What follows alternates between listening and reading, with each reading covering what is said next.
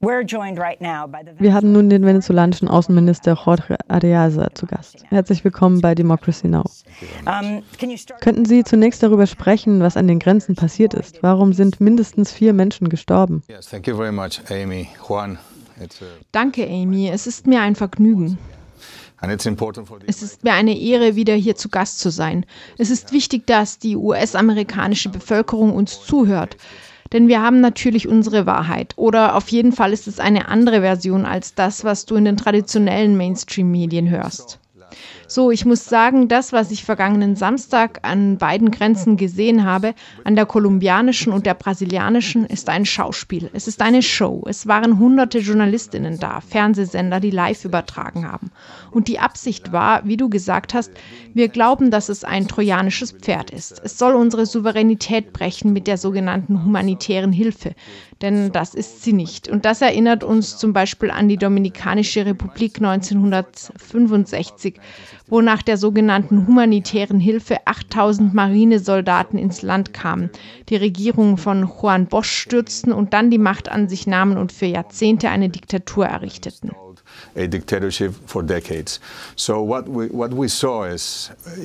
Was wir sahen, Juan sagte, dass die Kollektivos mit Gummigeschossen geantwortet haben. Nein, das war die Nationalgarde und die Polizei. Die Frontlinie war die Polizei, die Policia Nacional Bolivariana. Die zweite Linie die Nationalgarde. Und dann natürlich waren da Menschen, die unsere Souveränität verteidigen wollten. Niemand wurde in Tachira oder auf der kolumbianischen Seite getötet. Das alles passierte auf der brasilianischen Seite in Santa Elena. Es gibt eine Verbindung zu den indigenen Gruppen meines Landes, das wir verteidigen und lieben. Aber die Stadt hat einen gewählten Bürgermeister, der der Partei von Guaido angehört. Und sie versuchten, eine militärische Einheit zu bilden. Es ist immer noch nicht geklärt, wie diese vier Menschen ums Leben kamen. Es wird noch ermittelt. Wir wissen nicht, von wo geschossen wurde. Aber wenn du die Fernsehaufnahmen siehst, scheint es, als ob Maduro seinen Truppen den Feuerbefehl gegeben hätte. Und das ist nicht wahr. Wir waren sehr vorsichtig. Und wir widerstanden irgendwie der Invasion. Und sie stoppte. Jetzt sind sie frustriert. Jetzt gehen sie nach Bogotá, um Entscheidungen zu treffen mit dem wirklichen Chef der Lima-Gruppe, mit Mike Pence.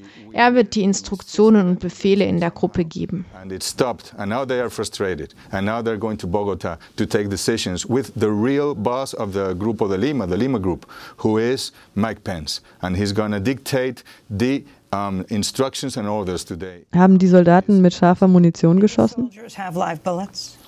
No, they didn't. Nein, haben sie nicht. Was du auf der Brücke von Tachira gesehen hast, ist das, was wir jeden einzelnen Tag vier Monate lang in Caracas, in Maracaibo, in Valencia 2017 gesehen haben. Es war damals noch schlimmer, denn es passierte jeden Tag und es sind Menschen gestorben. Die Leute von der Opposition hatten Feuerwaffen. Für uns war es vergleichsweise harmlos, wenn wir uns das ansehen, was wir in der Vergangenheit mit all dieser unzivilisierten Opposition, die wir in Venezuela haben, erlitten. Sie erwähnten Mike Pence als den wirklichen Chef der Lima-Gruppe. Ich wollte mal nachfragen. Für mich ist es verwunderlich, dass Guaido sich als Präsident erklärte, am Tag nachdem er mit dem US-Vizepräsidenten telefoniert hatte. Die Idee, dass der Vize ein Gespräch mit einem Oppositionsführer haben könnte, dieser sich zum Präsidenten erklärt und dann mit einem Video an die Öffentlichkeit geht und ihn unterstützt.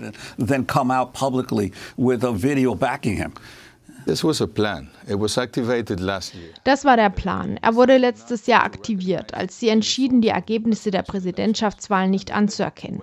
Und dann mussten sie auf den Tag des Amtsantritts von Präsident Maduro warten und der Plan trat in Kraft. Das kann kein Zufall sein dass nachdem dieser Mann zu der Kundgebung geht und mitten auf der Straße auf einem öffentlichen Platz seine Hand hebt und sich selbst zum Präsidenten von Venezuela erklärt, ohne Formalitäten, keine Verfassungsverfügung, die ihn dabei unterstützt, und dass ihn Mike Pence dann sofort anerkennt. Und dann Trump die Präsidenten von Chile, Argentinien, Kolumbien und all diesen Ländern, die gegen Venezuela sind und den US-Befehlen folgen. Das war der Plan, zurechtgelegt schon lange zuvor. Und wir müssen das verstehen. Nichts ist ein Zufall, wenn es um Venezuela und die USA geht.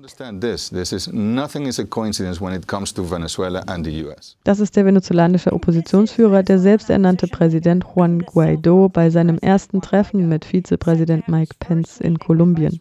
Mike Pence uh, speaking in Colombia. Que el día lunes Ich werde mich an dem Treffen dieser Gruppe, der Lima-Gruppe, beteiligen, um alle kennenzulernen, die Außenminister der Region und den US-Vizepräsidenten Mike Pence, um über mögliche diplomatische Kooperationen zu diskutieren oder besser, souverän, so wie es für jedes Land sein sollte und mit Respekt für die Verfassung und damit wir diese Angelegenheit voranbringen. Können Sie darauf antworten? Guaido hat sich offensichtlich gestern zum ersten Mal mit Vizepräsident Pence getroffen. Wird Venezuela ihn wieder ins Land lassen? Er ist derzeit in Kolumbien.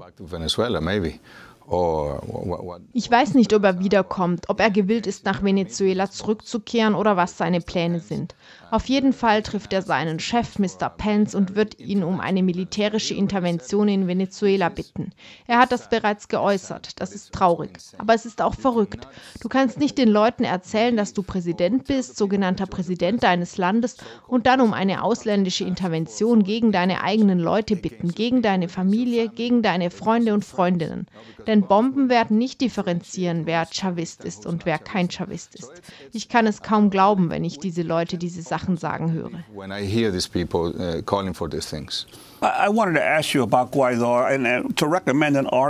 Ich wollte Sie zu Guaido etwas fragen und einen Artikel von Max Blumenthal in Grey Zone vor ein paar Wochen empfehlen. Er heißt die Herstellung von Juan Guaido, wie das US-Regime Change Labor Venezuelas Putschistenführer schuf. In diesem Artikel heißt es, dass grundsätzlich viele in der Opposition, Guaido eingeschlossen, umworben und trainiert wurden von einer Gruppe namens das Zentrum für angewandte nicht gewaltsame Aktionen und Strategien sowie vom Geheimdienst Strafer. Dieser ist spezialisiert in Regierungswechseln überall auf der Welt. Könntest du über Guaidos Geschichte sprechen? Er war ja praktisch unbekannt, sogar in Venezuela, bis vor ein paar Wochen. Ich glaube, 99 Prozent der venezolanischen Bevölkerung kannte ihn am 4. Januar noch nicht. Am 5. Januar wurde er als Präsident der Nationalversammlung eingeschworen. Das war korrekt. Und dann ging es weiter mit seinem Plan. Aber die Generation der Jugendlichen in Venezuela wurde von Geheimdiensten der Vereinigten Staaten und anderer Länder ausgebildet mit dem Ziel eines Regierungswechsels. Was wir in der Ukraine gesehen haben, was wir in manchen Ländern in Nordafrika gesehen haben, das sind die gleichen Leute mit all diesen farbigen Revolutionen und was weiß ich nicht was. Leopoldo López, Juan Guaido, das ist die Generation, die dafür vorbereitet wurde. Sie wissen, wie man gewaltsame Proteste macht. Sie kennen die Sprachweise, sogar die Worte, die sie benutzen. Nichts ist Zufall, das ist Teil des Plans. So this is nothing is coincidental. This is all part of a plan.